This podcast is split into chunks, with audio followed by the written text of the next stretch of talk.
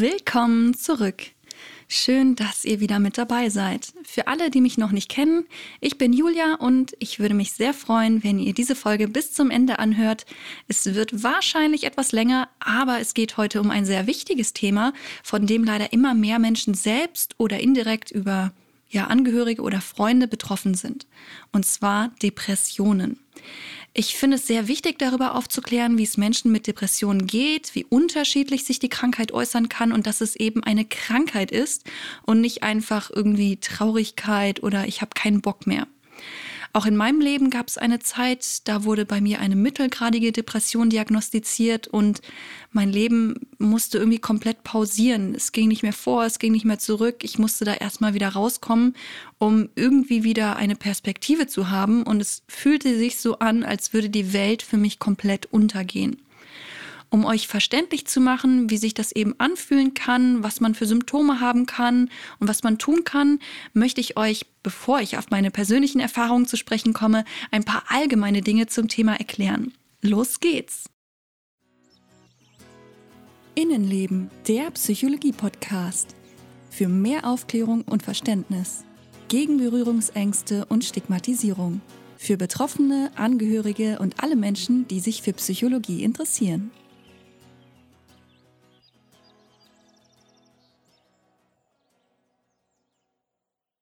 Um deutlich zu machen, wie viele Menschen von Depressionen betroffen sind, möchte ich am Anfang direkt mal ein paar Zahlen loswerden. Laut der Deutschen Depressionshilfe sind im Moment in Deutschland ungefähr 11,3 Prozent der Frauen und 5,1 Prozent der Männer an Depressionen erkrankt. Wow, ich finde, das sind ziemlich extreme Zahlen, wenn man bedenkt, dass gar nicht so häufig über das Thema gesprochen wird, obwohl davon so viele Menschen betroffen sind. Ähm, ihr könnt ja mal so überlegen, in eurem Freundes- und Bekanntenkreis, in eurer Familie, wenn ihr überlegt, 10 Prozent der Frauen und 5 Prozent der Männer ungefähr ähm, sind betroffen. Stimmt das? Hat da jemand von euch schon mal Erfahrungen mitgemacht? Wird darüber gesprochen? Noch erschreckender finde ich aber, dass über 90 Prozent der Deutschen glauben, dass Depressionen von Schicksalsschlägen und Stress verursacht werden und 78 Prozent glauben, dass Antidepressiva süchtig machen.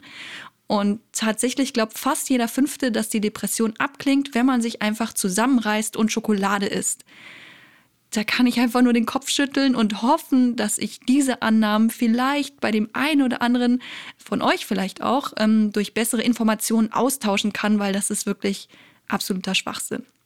Die Zahlen habe ich übrigens auch von der Deutschen Depressionshilfe und wenn ihr euch für das Thema interessiert und da noch ein paar mehr Infos haben wollt, könnt ihr da auf jeden Fall mal vorbeischauen, genauso wie ich es auch gemacht habe. Bevor ich jetzt weiter über die absurden Annahmen spreche, erkläre ich euch, was die Symptome einer Depression sind und wie sie diagnostiziert wird.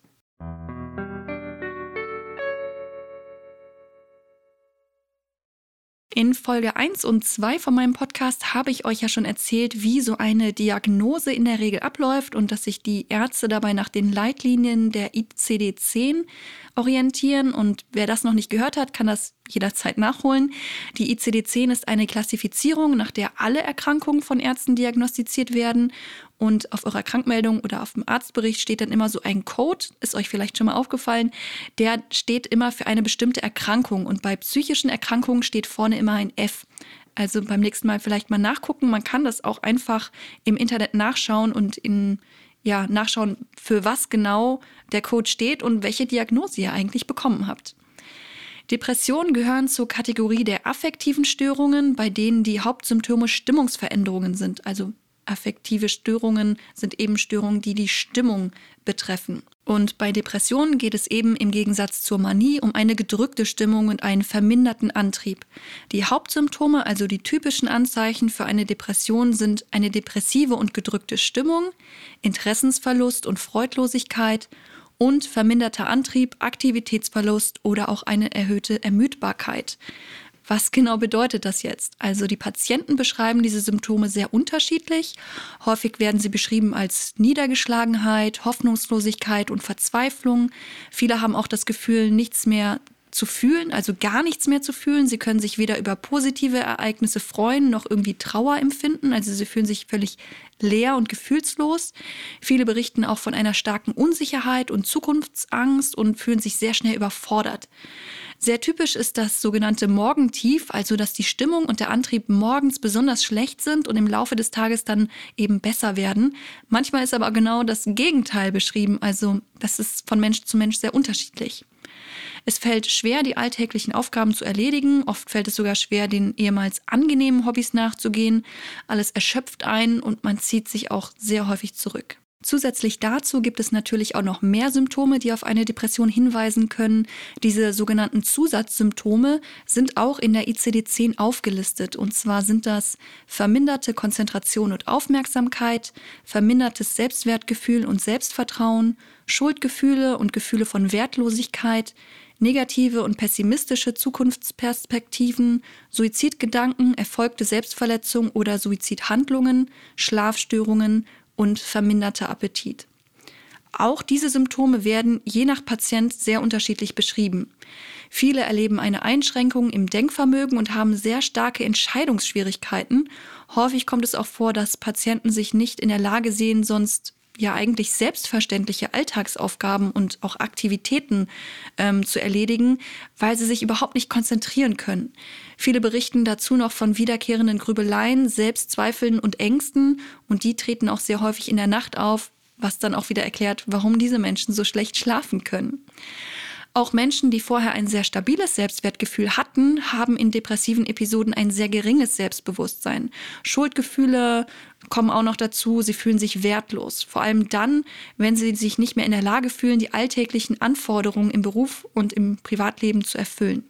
Die Zukunftserwartungen sind oft unrealistisch und sehr negativ und viele Patienten glauben, dass sie nie mehr richtig gesund werden können.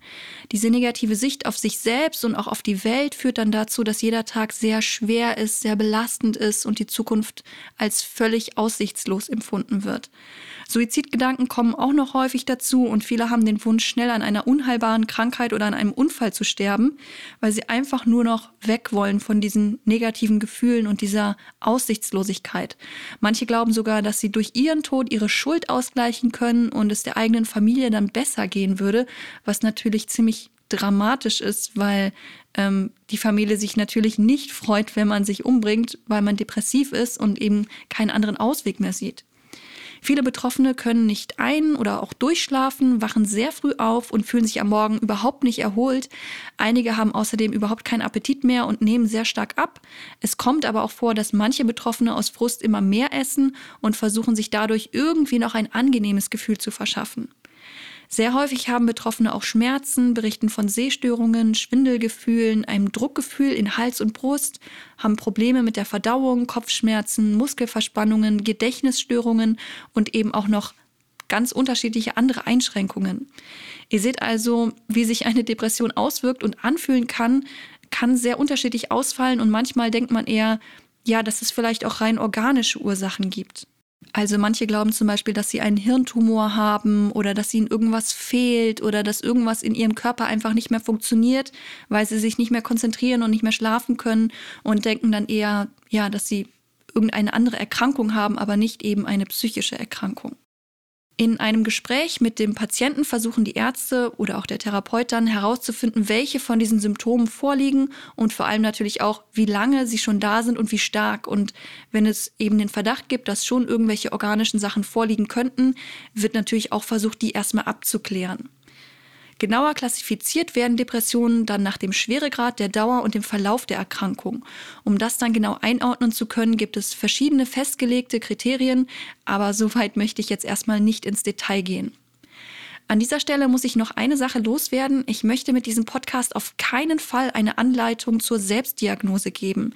Wenn ihr das Gefühl habt, dass ihr oder jemand, den ihr kennt, vielleicht unter einer Depression leidet, dann geht bitte zu einem Hausarzt oder einem Therapeuten und lasst das von Menschen abklären, die genau dafür da sind.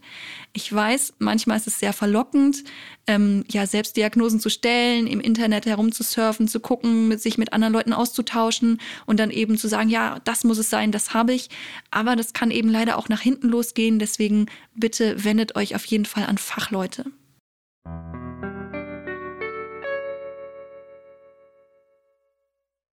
Jetzt habe ich euch zwar die typischen Symptome aufgezählt, aber wie genau sich das dann im Alltag zeigt oder anfühlt, ist natürlich immer noch mal eine ganz andere Sache. Nach meinen Erfahrungen mit verschiedenen Menschen, die wegen Depressionen in Behandlung waren, ist es sehr typisch, dass diese vor allem dann zum Arzt gehen, wenn sie im Beruf oder in der Ausbildung nicht mehr genug Leistung bringen können. Und das Thema Leistung ist generell wie ich persönlich finde, ein ziemlich zentrales Thema dabei. Ich habe sehr viele depressive Menschen erlebt, die sehr pflichtbewusst sind, sich im Job immer sehr viel Mühe gegeben haben, aber irgendwann einfach überfordert waren. Das lag hier und da sicher auch an den eigenen sehr hohen Ansprüchen, aber eben auch an ungünstigen Bedingungen auf der Arbeit wenn man das Gefühl hat, nur geschätzt oder sogar geliebt zu werden, wenn man konstant hohe Leistungen äh, erbringt und abliefert, dann strengt man sich natürlich besonders an und vergisst hier und da vielleicht auch mal solche Dinge wie Pausen zu machen, auch mal Arbeit an andere abzugeben, Grenzen zu setzen und im Privatleben einen guten Ausgleich zur anstrengenden Arbeit zu finden. Und es ist natürlich auch total deprimierend, wenn man merkt, dass diese Leistungen und diese ganzen Bemühungen ähm, ja überhaupt nicht geschätzt werden. Das sind, wie ich finde, sehr wichtige Punkte.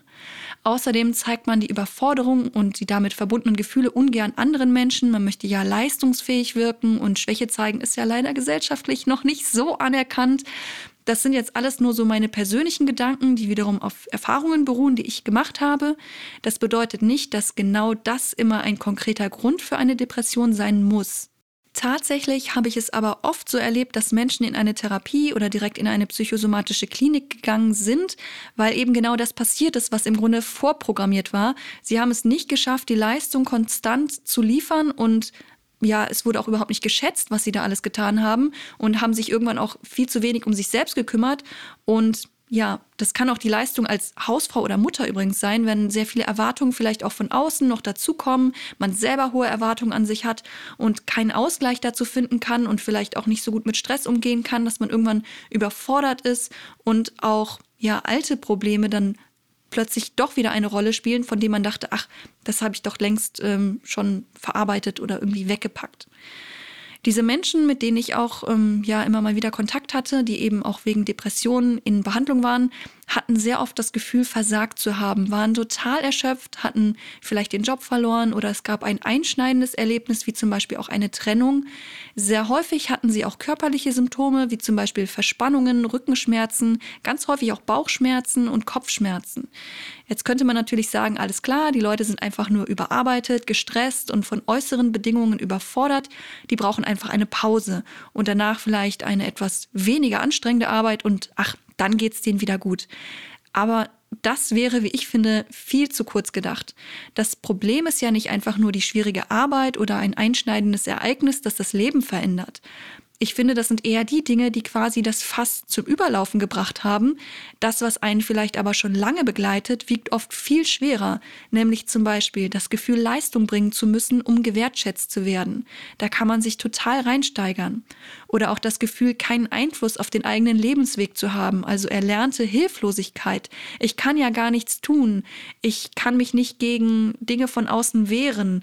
Ähm, ich habe überhaupt nicht die Möglichkeit, aus meiner Situation rauszukommen. Ich kann gar nicht das machen, was ich machen möchte.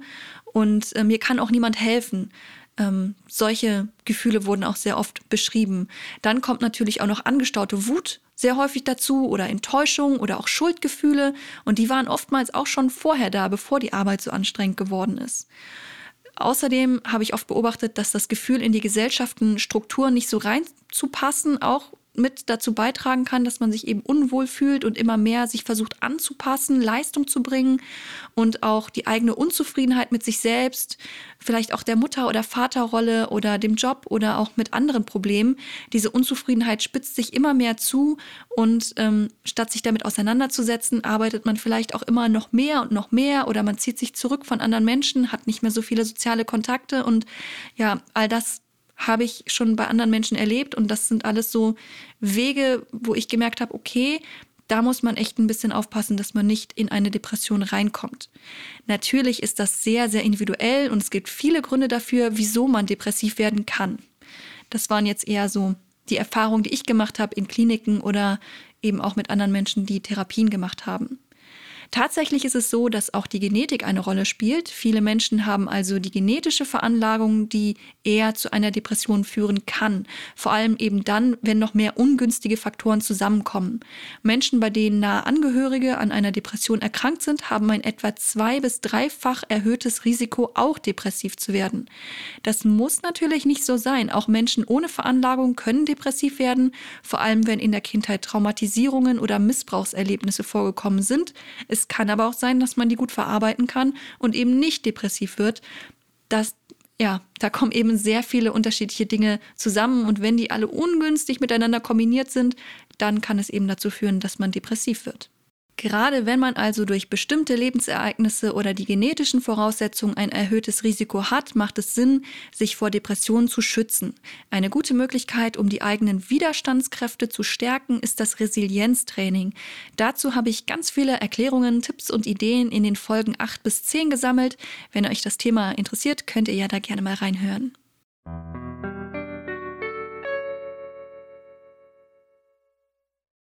Jetzt habe ich zwar schon ziemlich viel darüber erzählt, was die klassischen Symptome sind, was ich typischerweise an anderen Betroffenen beobachtet habe und was für Dinge bei der Entstehung von Depressionen eine Rolle spielen können, aber ich habe noch gar nicht erzählt, wie ich das Ganze erlebt habe. Also hole ich das mal schnell nach. Bei mir gab es mehrere Phasen, in denen ich rückwirkend sagen würde, dass ich wirklich depressiv war. Ich möchte hier aber mal die Phase in den Vordergrund stellen, in der dann auch wirklich eine Depression diagnostiziert wurde und wo genau das mein Hauptproblem war und eben nicht, wie so häufig die Borderline-Persönlichkeitsstörung, von der ich auch schon berichtet habe, und eben die Symptome, die eher damit verbunden sind. Ich war damals, glaube ich, so ungefähr im fünften Semester und habe gemerkt, dass ich mich immer schlechter konzentrieren konnte und ich auch auf vieles überhaupt keine Lust mehr hatte. Okay, ich hatte vorher auch schon recht wenige Kontakte, aber in dieser Zeit hatte ich wirklich gar keine Lust mehr, irgendwas zu tun oder irgendwen zu sehen. Ich habe mich bei meiner Familie kaum gemeldet und auch sonst sehr wenig Kontakt zu anderen Menschen gesucht. Eigentlich wollte ich nur alleine sein und meine Ruhe haben. Mit Stress konnte ich gar nicht gut umgehen. Ich hatte permanent Angst, etwas falsch zu machen, eine Prüfung nicht zu schaffen oder dass eben irgendwas anderes Unangenehmes passiert. Ich war total pessimistisch, abweisend, schlecht gelaunt und einfach nur verzweifelt. Ich habe alles hinterfragt und es gab Tage, da wollte ich einfach nur im Boden versinken. Es war unglaublich schwer, tägliche Aufgaben zu erledigen, also angefangen beim Aufstehen, Duschen gehen, Putzen, Kochen, bis eben hin zum Lernen fürs Studium oder ja auch wirklich in die Uni hinzugehen und sich da in den Vorlesungssaal zu setzen. Ich habe mich regelrecht zu Hause verkrochen, habe versucht, mich im Internet abzulenken und irgendwie hat das auch keinen Spaß gemacht und ich wusste gar nicht mehr, wohin mit mir. Alle Menschen waren auch einfach nur ätzend und ich hatte das Gefühl, das ist irgendwie alles sinnlos. Ich selbst fand mich auch ziemlich beschissen und war fest davon überzeugt, dass andere Menschen das auch so sehen. Oft habe ich auch gedacht, dass die Welt besser ohne mich dran ist. Es gab einen Abend, an dem ich ziemlich verzweifelt auch eine Psychiatrie aufgesucht habe, weil ich nicht weiter wusste und nicht mehr leben wollte.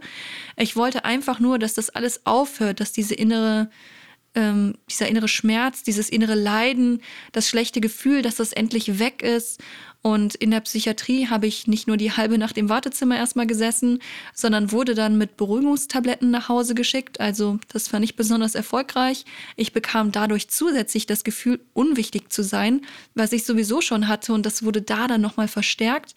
Nicht mal die Ärztin äh, hat das irgendwie interessiert, dass ich nicht mehr zurechtkomme. Und ich musste dann mitten in der Nacht zu Fuß nach Hause laufen, weil keine Busse mehr fuhren. Und es war ungefähr so, keine Ahnung, vier Kilometer oder so und es war kalt und düster und ich habe mich einfach nur grauenhaft gefühlt, wurde dann auch noch irgendwie auf der Straße von irgendwelchen Leuten blöd angepöbelt und angemacht und dachte mir, nee, also so möchte ich wirklich nicht mehr, ich möchte so nicht mehr existieren.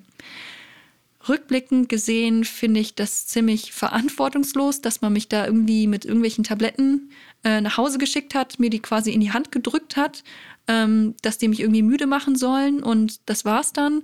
So als würde es mir besser gehen, wenn ich dann einmal müde bin und da dann irgendwie wieder rauskomme.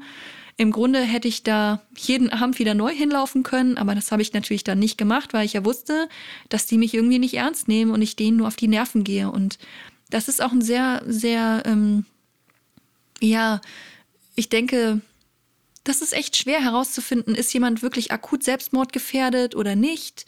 Wie greift man da am besten ein oder nicht? Und ähm, ich hatte, glaube ich, immer Angst, ähm, sehr konkret zu werden und konkret zu sagen, so, wenn ihr mir nicht helft, bringt ihr mich um, weil ich Angst hatte, dass ich dann in einer geschlossenen Klinik lande, was ich ja schon mal erlebt habe und was überhaupt nicht lustig war. Und deswegen habe ich immer gesagt, ja, ich möchte nicht mehr und ich mag nicht mehr und eigentlich möchte ich auch nicht mehr leben, aber keine Sorge, ich werde mich schon nicht umbringen. So habe ich das dann irgendwie versucht zu formulieren, weil ich eben nicht wollte, dass die Leute Angst kriegen, dass ich mich umbringen könnte, sondern dass sie mir halt helfen und mich nicht einfach nur irgendwie wegsperren. Aber ja, zumindest an diesem Abend in der Klinik hat das irgendwie nicht so wirklich funktioniert und ich bin denen echt nur auf die Nerven gegangen und ähm, ja, die haben das irgendwie nicht so ernst gesehen, obwohl es sich für mich alles sehr, sehr ernst angefühlt hat. Ja, zusammenfassend kann ich sagen, dass ich permanent gedacht habe, dass ich wertlos bin, niemals glücklich werde, niemals Arbeit finde, mich niemand lieb hat oder auch nur ansatzweise mag, dass ich das Studium sowieso nicht schaffe und dass es auch völlig sinnlos ist zu studieren, dass es besser wäre, wenn ich sterbe und mir ja kann sowieso niemand helfen. Zu dem Zeitpunkt war ich schon mehrere Jahre in Therapie und weil die eben leider nicht zu einer Verbesserung geführt hat und es mir stattdessen immer schlechter ging, bin ich dann 2010 in eine Klinik gegangen. Das heißt, ich habe mich dort angemeldet und ein paar Monate gewartet, bis ich dann für mehrere Wochen dort in Behandlung war. Davor musste ich dann zwei Urlaubssemester einlegen, weil ich anschließend noch in einer Tagesklinik war und natürlich das alles auch immer relativ lange dauert, bis man aufgenommen wird und ich einfach auch überhaupt nicht mehr in der Lage war, regelmäßig in die Uni zu gehen. Und ja, wie das in Kliniken so ist, habe ich ja schon in den letzten beiden Folgen erzählt. Deswegen möchte ich hier nicht so intensiv darauf eingehen. Was ich aber kurz zusammenfassen möchte, ist, was ich eben aus diesem Aufenthalt während der Depression so mitgenommen habe. Es gab einige Dinge, die in dieser Klinik nicht so optimal gelaufen sind und die ich dann auch angesprochen habe. Leider wurde das aber nicht besonders ernst genommen, was mich natürlich wieder so, ja, ziemlich frustriert hat. Es hat ja wieder meine Annahme bestätigt, dass ich eben nicht ernst genommen werde. Es hat mich auch ziemlich wütend und hilflos gemacht. Und wenn dann noch jemand vor einem steht und einem dann sagt, ach komm, nehmen Sie doch bitte mal diese Beruhigungstablette, dann ist alles wieder gut, finde ich das schon sehr grenzwertig. Es gab nach meinem Empfinden gute Gründe für meine Beschwerden und die lagen eben nicht an meiner Erkrankung. Und man wurde eben ja als kranker Mensch gesehen, der nicht alle Tassen im Schrank hat. Und das hat mich wirklich sehr gestört und auch sehr frustriert und sehr hilflos gemacht, weil ich eben, ja, ich wollte ernst genommen werden. Ich wollte, dass man mir hilft und ja, dass ich da wieder rauskomme aus diesem Zustand und dass ich trotzdem eben so weit für voll genommen werde, dass ich sagen kann, hey, die und die Dinge hier auf der Station, die finde ich echt grenzwertig da, wie mit dem und dem umgegangen worden ist, wie da die Zusammenstellung auf den Zimmern ist oder ähm, dass es ab einer bestimmten Uhrzeit dies und das nicht mehr möglich ist oder manche Pfleger unfreundlich sind. Ich finde, das sollte man schon ansprechen dürfen, ohne dass einem unterstellt wird, dass man irgendwie hysterisch wird oder direkt eine Tablette nehmen soll, um sich zu beruhigen. Ich habe mich tatsächlich jahrelang geweigert, Medikamente zu nehmen, bis es mir dann so schlecht ging, dass ich bereit war, nahezu alles auszuprobieren. Und in der Klinik wurde dann auch nahezu alles Mögliche ausprobiert. Zumindest hat sich das für mich so angefühlt. Und ich habe inzwischen so einige Medikamente durch. Wenn ich äh, mich mit jemandem unterhalte, der gerade Medikamente nimmt, frage ich meistens nach, weil mich das schon ein bisschen interessiert, was andere so verschrieben bekommen. Und meistens ist es so, dass mir der Name tatsächlich was sagt, weil ich das Medikament entweder selbst schon genommen habe oder mal ähm, darüber gesprochen wurde, ob ich das vielleicht auch mal ausprobieren könnte. Also ja, da habe ich schon so einiges durch. Geholfen hat mir das leider nicht so richtig. Ich konnte nicht schlafen. Ich hatte das Gefühl, nie wieder fröhlich sein zu können und fand irgendwie alles absolut sinnlos. Und auch die meisten Therapien damals in dieser Klinik haben mir auch nicht so viel gebracht. Die Entspannungstechniken von der Entspannungsgruppe haben mich total unruhig gemacht. Die Bewegungsgruppe war eher so für alte Menschen ausgerichtet. Schwimmen gehen durfte ich nicht wegen meiner damals selbstgefügten Wunden. Und ja, irgendwie ist von den anderen Therapien nicht so wirklich viel zu mir durchgedrungen, weil ich einfach so tief da drin steckte. Was mir aber geholfen hat, war der Kontakt zu den anderen Patienten. Und das finde ich schon ziemlich beeindruckend, weil ich bin eigentlich echt eher introvertiert und zu dem Zeitpunkt habe ich auch Menschen echt gehasst und ich habe auch keinem vertraut. Aber mit der Zeit, wenn man eben längere mehrere Wochen auf derselben Station ist oder vielleicht sogar auf demselben Zimmer ist, ähm, habe ich mich mit dem einen oder anderen doch ganz gut verstanden und habe dabei erlebt, dass ich eben doch nicht ganz alleine bin. Ähm, vor allem auch, weil ich anderen geholfen habe. Ich hatte oft das Gefühl, dass die anderen mehr Hilfe verdient hätten, im Gegensatz zu mir, weil die anderen Menschen irgendwie doch wertvoller waren, als ich das in dem Moment fand. Und ähm, ich habe sie dann oft zum Basteln oder miteinander reden ermutigt und bekam dafür ganz viel Dankbarkeit zurück. Und Natürlich sehe ich dieses Verhalten inzwischen auch ein bisschen kritisch. Ich habe mich auf die anderen Menschen fokussiert statt auf mich selbst. Ich habe anderen geholfen statt mir selbst. Aber ich dachte eben, dass das wichtiger ist.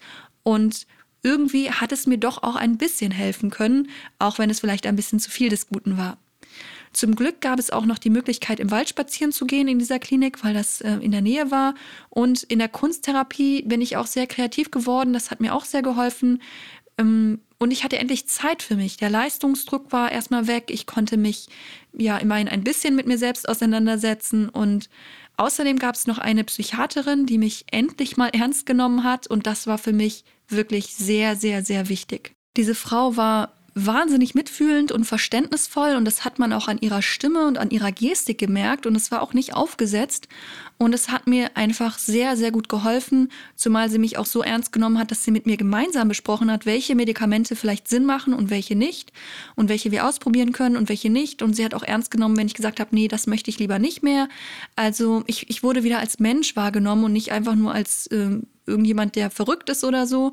Und ähm, ja, sie hat sich auch ein bisschen Zeit genommen, ein bisschen mit mir zu sprechen, eben nicht nur über die Medikamente und hat mich auf alle möglichen Arten und Weisen unterstützen können, vor allem auch in der Zeit nach der Klinik. Sie hat nämlich irgendwie den Arbeitsplatz gewechselt oder so und war dann eben ähm, als ähm, ambulante Psychiaterin tätig und das heißt, ich bin dann danach bei ihr gelandet.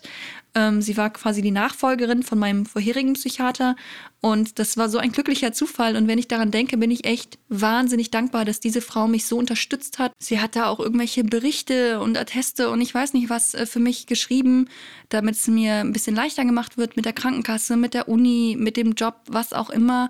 Und so unterstützt zu werden, das ja, wünsche ich jedem Menschen nur. Das hat mir wirklich sehr geholfen und auch so ein bisschen das Vertrauen in die Menschen wieder zurückgebracht und vor allem auch in Fachpersonal. Es ist wirklich unglaublich wichtig, ähm, an gute Therapeuten, Pfleger, Psychiater und Ärzte zu geraten. Das hat bei mir leider eine ganze Weile gedauert, aber auch wenn man schon mehrere Kliniken und Therapien durch hat und das Vertrauen in solche Leute vielleicht auch schon verloren hat, es lohnt sich, es immer wieder neu zu versuchen.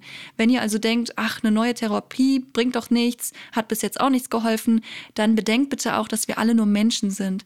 Manchmal passt es, manchmal vielleicht nicht. Manche Leute machen einen super Job und setzen sich sehr für Patienten ein und manche leider nicht. Verliert nicht die Hoffnung oder den Mut. Meine erste Therapie war ungefähr 2006, glaube ich. Mein erster Klinikaufenthalt 2007. Ich war abseits von Klinikaufenthalten bei mindestens sechs verschiedenen Therapeuten und etwa genauso vielen Psychiatern.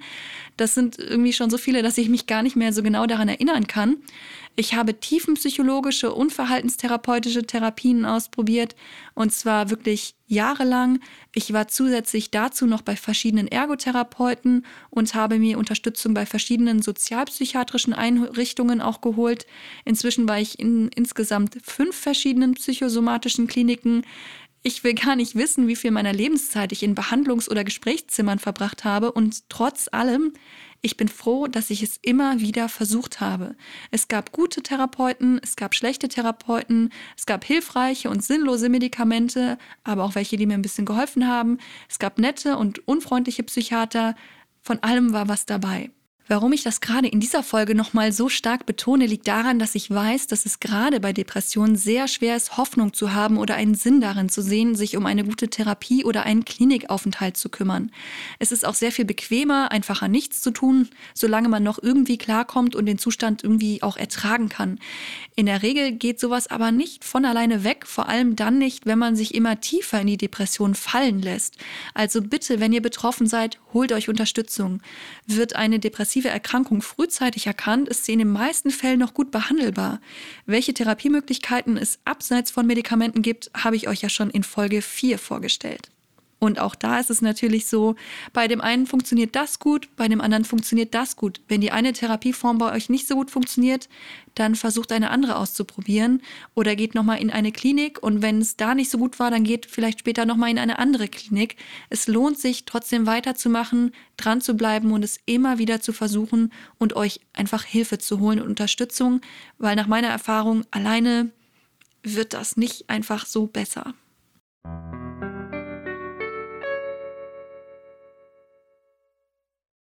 So, zu guter Letzt möchte ich noch auf einen ganz wichtigen Aspekt eingehen, nämlich die Angehörigen von depressiven Menschen. Und damit meine ich Familie, Freunde, Arbeitskollegen und so weiter.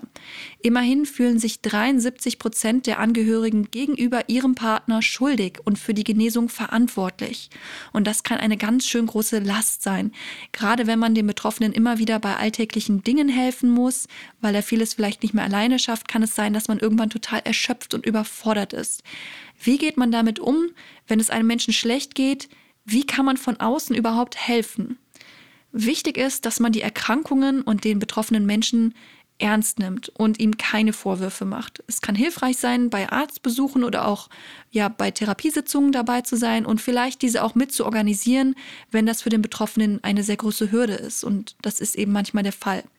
Was auch viel hilft, so blöd es vielleicht klingt, ist sehr viel Geduld und Zuhören. Hört zu, was euch die Betroffenen zu sagen haben, nehmt ihre Gefühle und Gedanken ernst, auch wenn sie euch selbst abwegig erscheinen. Am besten fragt ihr nach, wie ihr unterstützen könnt, informiert euch über die Erkrankung und haltet euch mit gut gemeinten Ratschlägen oder Kommentaren zurück, so in Richtung, jeder hat mal einen miesen Tag oder du brauchst nur mal Urlaub oder so, weil das gibt dem Betroffenen nur das Gefühl, eben nicht ernst genommen zu werden und dass niemand einen wirklich verstehen kann. Versucht den Betroffenen positiv zu bestärken und zu unterstützen. Wichtig ist natürlich, dass man sich selbst auch nicht dabei vergisst, also achtet auf euch selbst und eure Belastungsgrenzen. Es gibt inzwischen auch ja speziell für Angehörige Selbsthilfegruppen und Gesprächsrunden. Schaut einfach mal im Netz nach, was in eurer Gegend so angeboten wird. Es gibt sicherlich auch Foren oder Gruppen, wo man sich im Internet darüber austauschen kann. Es gibt Beratungsstellen und auch andere Hilfsangebote und es ist völlig in Ordnung, darauf zurückzugreifen. Schaut euch einmal um, nehmt das Ganze ernst und ähm, ja, mehr könnt ihr im Grunde nicht tun, außer immer wieder zur Verfügung zu stehen, wenn der Betroffene Hilfe auch annehmen möchte. Es gibt ja viele Betroffene, die kapseln sich dann ab. Da kann man natürlich immer mal wieder nachfragen, hey, wie geht's dir? Wollen wir uns treffen? Aber wenn der andere halt überhaupt nicht möchte und sich auch nicht helfen lassen möchte, das ist natürlich wahnsinnig schwer, aber ab einem gewissen Punkt kann man auch nichts mehr tun. Wenn der Betroffene selber nicht merkt, dass er etwas tun muss, kann man ihn eben nicht zu einer Therapie zwingen. Wenn man sich irgendwann große Sorgen macht wegen Suizidandrohungen oder so, klar, da sollte man dann schon ähm, ja, im, im, Zweifelsfall den Krankenwagen rufen oder sich eben auch an Fachpersonal wenden. Aber jetzt jemanden zu einer Therapie zwingen, ähm, ist eine schwierige Sache, weil der sitzt dann da vor dem Therapeuten und sagt nichts und möchte halt auch nicht, das ist leider sehr schwer, da einen Zugang zu finden. Und ich wünsche allen Menschen, die davon, die entweder selber betroffen sind oder Angehörige sind und eben auch mit unter dieser Erkrankung leiden, alles, alles Gute, gute Besserung und ähm, ganz, ganz viel Kraft, das irgendwie ja auszuhalten, zu ertragen und dagegen anzukämpfen und weiterzukommen.